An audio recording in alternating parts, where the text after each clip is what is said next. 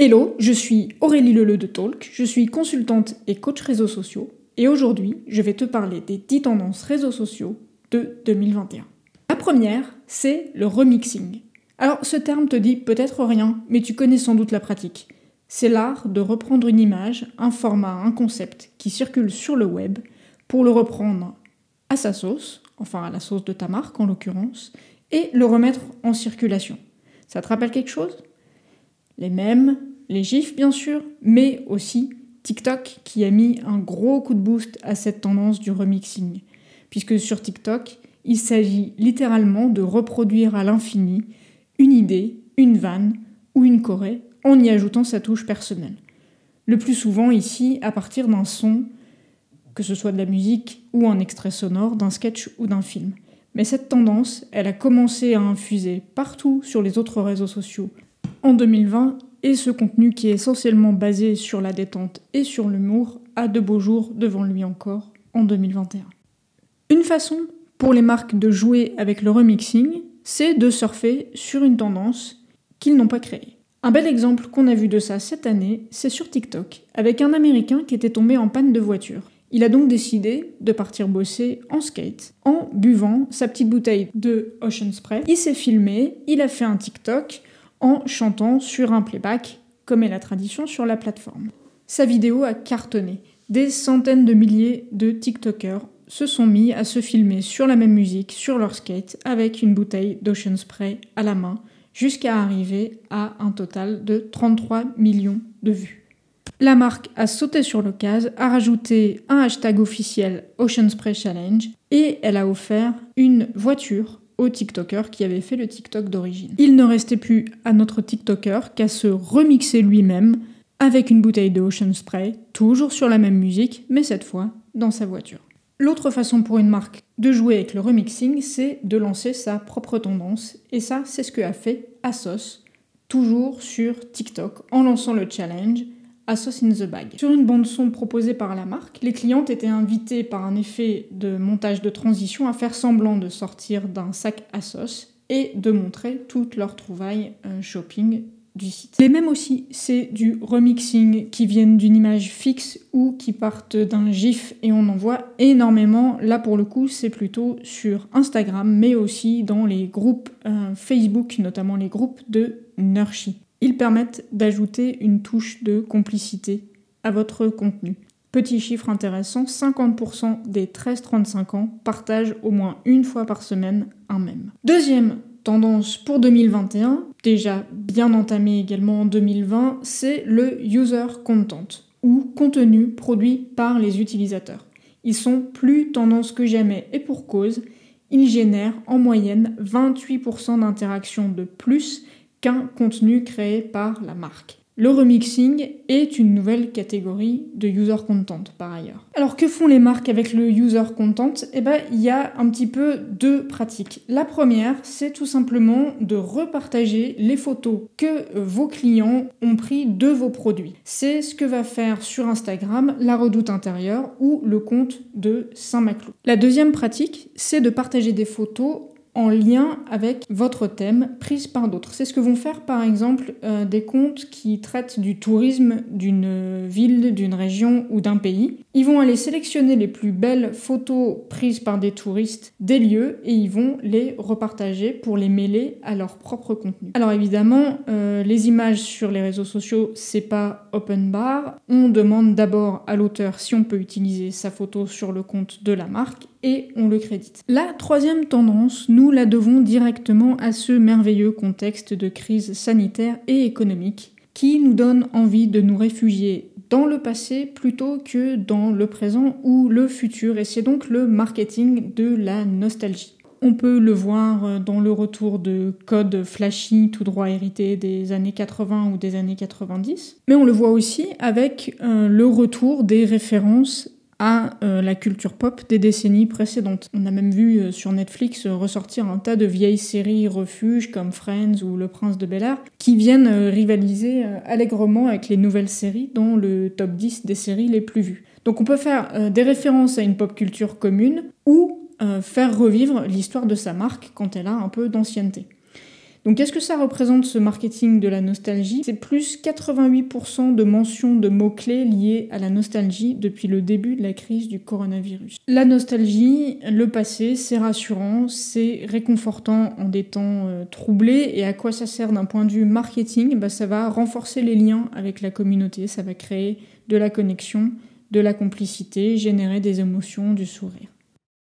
La quatrième tendance, c'est une prime aux marques qui osent s'engager. S'engager sur les sujets sociétaux et environnementaux, en particulier auprès des jeunes.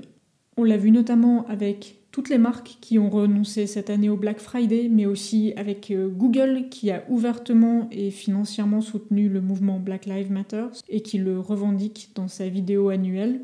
Mais on l'a aussi vu dans des campagnes digitales comme celle de Gillette ou de Jules, qui revendiquent une masculinité diverse et non toxique dans leur dernière campagne.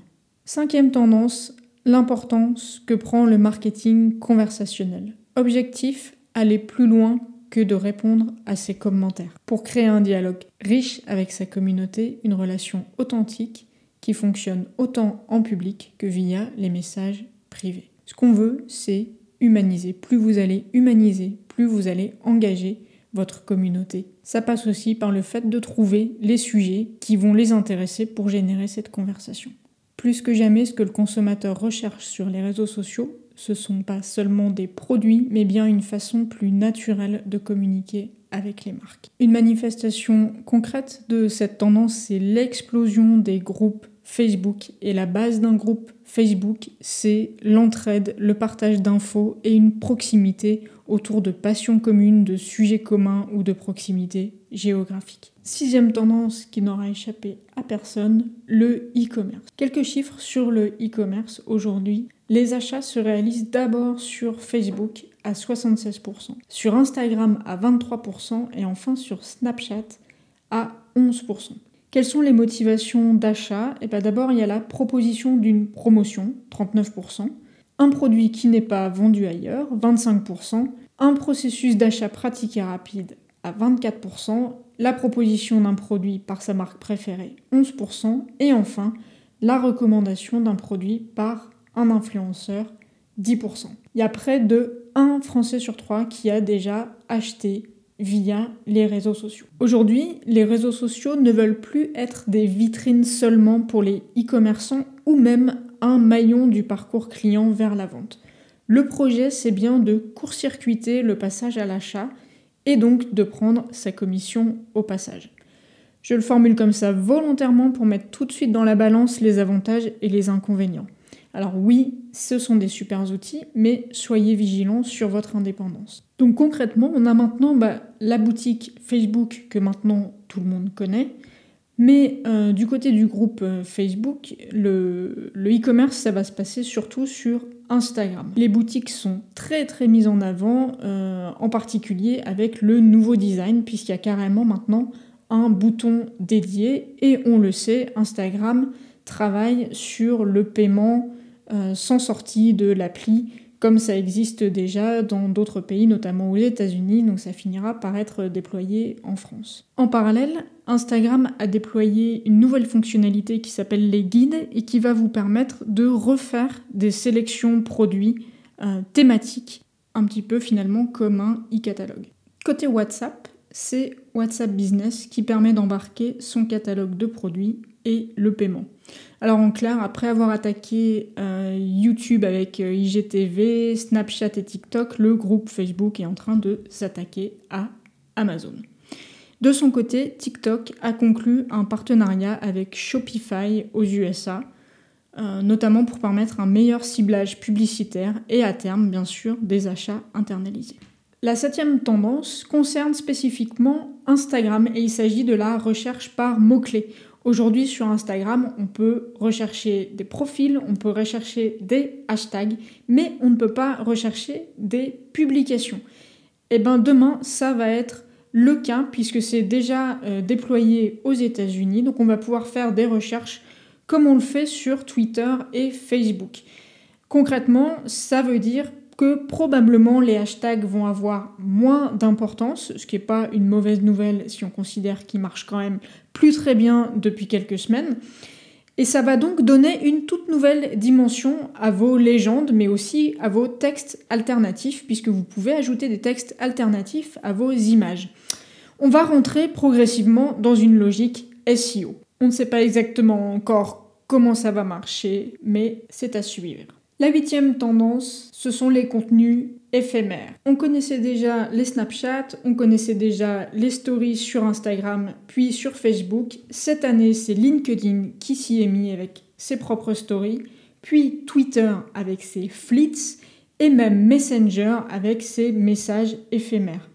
Tout est fait clairement pour démystifier l'acte de publier et inciter les marques, mais aussi les particuliers, à continuer de produire du contenu. Est-ce que cette tendance prendra sur Twitter et sur euh, LinkedIn? Je n'en suis pas sûre, mais ça confirme bien l'intérêt et le succès sur les autres plateformes de ces formats éphémères. La neuvième tendance, elle concerne les algorithmes.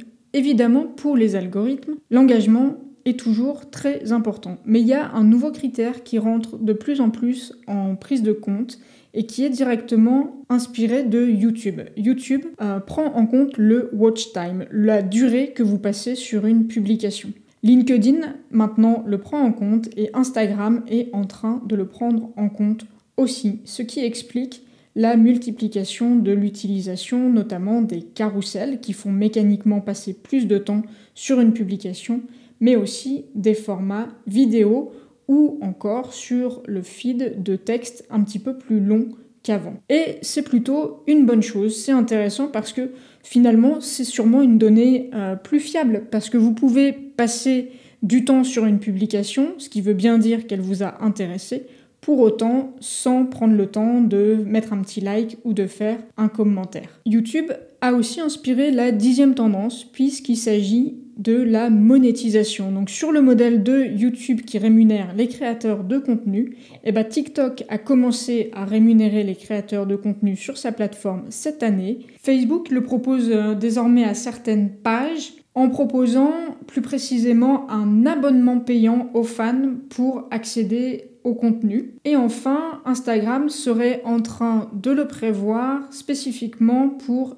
IGTV. Pas sous forme d'abonnement, là plutôt euh, sur de la monétisation classique, sur le modèle euh, qu'on connaît déjà de YouTube. Voilà ce que je pouvais vous dire sur les tendances à venir pour 2021, ce qu'on connaît déjà, ce qui risque fortement de se renforcer. J'espère que ça vous aura inspiré. Si vous avez des questions, n'hésitez pas à me rejoindre sur les réseaux sociaux, le groupe Facebook Les Ateliers Réseaux Sociaux ou l'Instagram Let's Talk. Ciao PS, tous les chiffres que j'ai cités pendant le podcast viennent de l'étude HubSpot et Talkwalker, les tendances des réseaux sociaux en 2021. Donc si tu veux plus de chiffres, tu la trouveras facilement sur Internet. Cette fois, je te laisse.